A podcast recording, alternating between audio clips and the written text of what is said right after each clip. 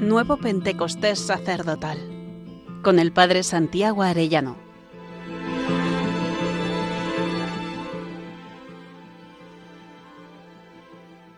Día 45. El sacerdote hombre de discernimiento por el don de consejo. Cuando unos esposos se casan, saben que el tema no es solo las fechas señaladas, sino que saben que el amor hay que cuidarlo cada día y hay que preguntarle al esposo qué necesita y uno se pregunta qué puedo hacer hoy para servir, para enamorar a mi esposo, a mi esposa. Pues cuanto más los sacerdotes, los consagrados, bueno, y todo el pueblo cristiano. No se trata solo de pues unas fiestas señaladas, sino de que todo el día nosotros le preguntamos al esposo, al Señor, y nos toca discernir lo que en cada momento nos corresponde. Especialmente se hace por la virtud de la prudencia, que está iluminado y llevado hasta el modo divino eh, por el don de consejo. Desde el principio los apóstoles recibieron el don de consejo, pero esto no quita que no hubiese discusiones y que hubiera que reunirse a pedir luz al Espíritu Santo y discernir. Así pasó en el tema de la circuncisión y de las prácticas judías que finalmente se resolvió en el concilio de Jerusalén. Lo vemos en Hechos 15, 12 y siguientes. Hemos decidido el Espíritu Santo y nosotros no imponeros más cargas que las indispensables. Bueno, ya estaba decidido y todos estaban de acuerdo, pero en la carta a los Gálatas sale San Pablo que tiene que reprender le dije a Pedro delante de todos, si tú siendo judío vives como los gentiles y no como los judíos, ¿cómo fuerzas a los gentiles a judaizar? El mismo Pedro que ya había recibido el Espíritu Santo y que sin duda tenía la infalibilidad pontificia y no cometió ningún error doctrinal, pero tenía que haber discernido mejor cuál e-, era su modo de conducta. El sacerdote de la nueva alianza de ser un hombre de discernimiento. Dice Romanos 8:14, los que son guiados por el Espíritu de Dios son los hijos de Dios. El Beato Padre María Eugenio del Niño Jesús francés afirma, la unión con el Espíritu Santo no es un lujo de las cumbres de la vida espiritual, no, es el primer acto, la primera necesidad. Y a la vez explica que no es solo la unión con Él, sino dejarse guiar por Él. Y dice, la sabiduría de amor interviene directamente en la vida del alma y establece en ella un reino perfecto por los dones del Espíritu Santo. El cometido de los dones del Espíritu Santo es, pues, de una importancia capital en la vida espiritual. Santo Tomás de Aquino dice que los dones del Espíritu Santo son hábitos o cualidades permanentes sobrenaturales que perfeccionan al hombre y le disponen a obtener con prontitud las inspiraciones del Espíritu. Nuestro Papa Francisco, quizá también por ser jesuita, insiste mucho en esto del discernimiento. Cada día dice, hemos de preguntarnos, ¿qué ha pasado hoy en mi corazón? ¿Qué tenía ganas de hacer, de pensar? ¿Cuál espíritu me ha movido en mi, en mi corazón? ¿El espíritu de Dios, el don de Dios, el Espíritu Santo que me lleva siempre al encuentro con el Señor? ¿O el espíritu del mundo que me aleja suave, lentamente del Señor? ¿Cuántos cristianos aún hoy, como aquellos que narra en los hechos de los apóstoles, ni habían oído hablar del Espíritu Santo, pues algunos identifican al Espíritu Santo solo con la paloma y no saben que es garantía, la fuerza para permanecer en el Señor. El Espíritu Santo te lleva a Dios y si pecas, el Espíritu Santo te protege y te ayuda a levantarte. Pero el Espíritu del mundo te lleva a la corrupción, hasta el punto que no sabes lo que es bueno y lo que es malo. Todo es lo mismo, todo es igual. Os digo con el apóstol San Juan, amados, no crean a todo espíritu, es decir, a todo sentimiento, a toda inspiración, a toda idea, sino prueben los espíritus para ver si son de Dios o del mundo.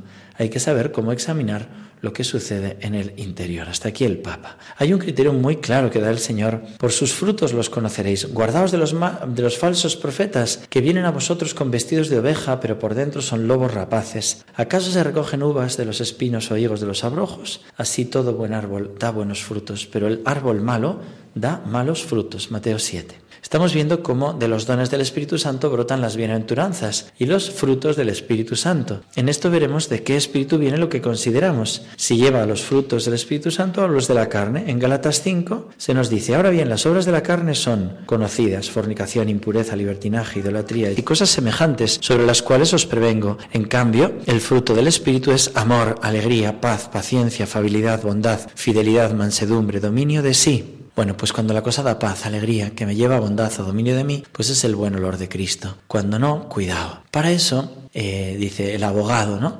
Os daré otro abogado. Un abogado es Cristo, el otro abogado es el Espíritu Santo. Y la Virgen María, abogada nuestra, decimos en la salve. Bueno, pues tenemos que consultarles. Un obispo, decía el cardenal Raniero, recibió una renovada unción del Espíritu y en su ministerio pastoral.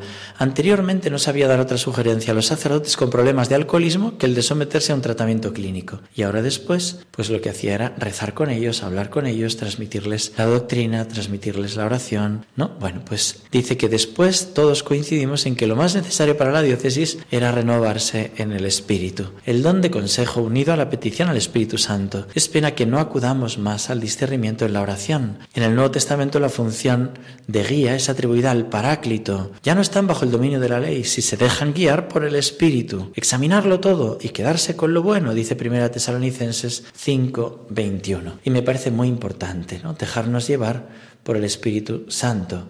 Jesús dice, el que nace del Espíritu es como el viento que sopla donde quiere y no sabes a dónde va ni de dónde viene, así es todo el que nace del Espíritu Santo. Y entre los carismas que pone San Pablo, pone también el de discernimiento de espíritus. Es hermoso un caso que cuenta el cardenal Raniero, un esposo que dice, no sé qué hacer, cuando nos casamos nos comprometimos a bautizar a los hijos, mi hijo tiene 11 años y ahora mi esposa, testigo de Jehová, no, no quiere bautizarle, ¿qué hago? Y le dice, pues no sé, vamos a rezar. Al día siguiente viene este hombre y dice que ya lo he visto claro, que abierto la escritura y he visto que Abraham no preguntó a Sara si tenía que sacrificar a Isaac. Así que bauticémosle. Bueno, pues estas cosas. El don de consejo es un hábito sobrenatural por el cual el alma en gracia bajo la inspiración del Espíritu Santo intuye rectamente en los casos particulares lo que conviene hacer en orden al fin último sobrenatural. La prudencia perfeccionada por el don de consejo que te lleva pues eso, a entender en las cosas difíciles, ¿qué es lo que tenemos que hacer? Yo animo muchísimo a estudiar, a leer, a pensar las reglas de discernimiento de espíritu de San Ignacio de Loyola. Me parece clave. Lo que no da paz no es de Dios. Eso siempre y cuando quieras ir de bien en mejor. Tiempo de desolación no quiere decir que has hecho algo mal. Puede ser que sea un tiempo de prueba en que el Señor te quiere purificar. Luego, el diablo busca cuál es tu parte más débil. No sé, son muy prácticos. También hay los de segunda semana, que son más complejos, pero al final se ve el tufillo del diablo. Propios del ángel malo que toma forma de ángel de luz, entra al alma devota y salir consigo es a saber traer pensamientos buenos y santos conforme a la tal alma justa y después poco a poco procura sacarle, trayendo al alma sus engaños y perversas intenciones. Dejarse llevar por el Espíritu de Dios. El Papa tiene también un documento, Iunecit Ecclesie, en que va diciendo cómo se armoniza lo carismático y lo jerárquico, siempre en la obediencia, siempre en humildad, siempre en la caridad, pues eso, pues lo que sería recta doctrina, lo que sería la obediencia, que son criterios de discernimiento, y es una preciosidad, datos que ahí nos da el Papa, ¿no? Subrayar a San Ignacio de Loyola que en su vida él pudo valorar, ¿no? Aquellos libros de caballería le gustaban, pero le dejaban seco. La vida de santos al revés, ¿no? Lo que hacía era moverle a deseo de entregar la vida y a mucha alegría. ¿Quién fue? Pues la Virgen María, que le regaló vivir la castidad, vivir ser limpio de corazón y de ahí empezar esa vida en el Espíritu, porque los limpios de corazón son los que verán a Dios. Necesitamos la dirección espiritual. El Señor le dice a la Beata Concepción Cabrera, la necesidad de la dirección espiritual para llevar a cabo mis planes de santificación personal, mis sacerdotes no deben descuidar el sacramento de la penitencia y el acompañamiento de un sacerdote. También nos advierte el cuidado que hay que tener con determinadas direcciones, que el diablo puede engañarse con afectos, engañarnos con afectos desordenados.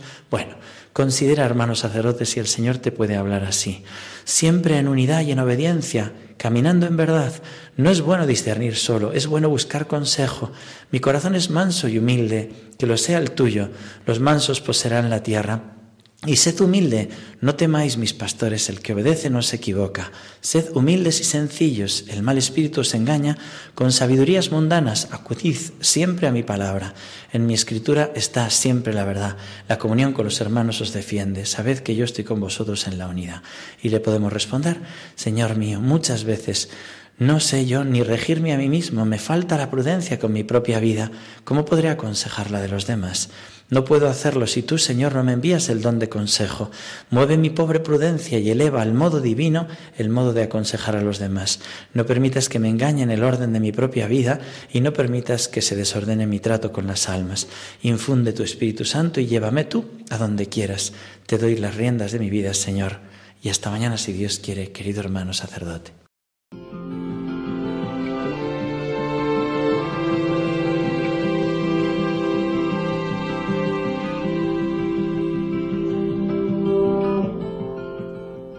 Nuevo Pentecostés sacerdotal con el Padre Santiago Arellano.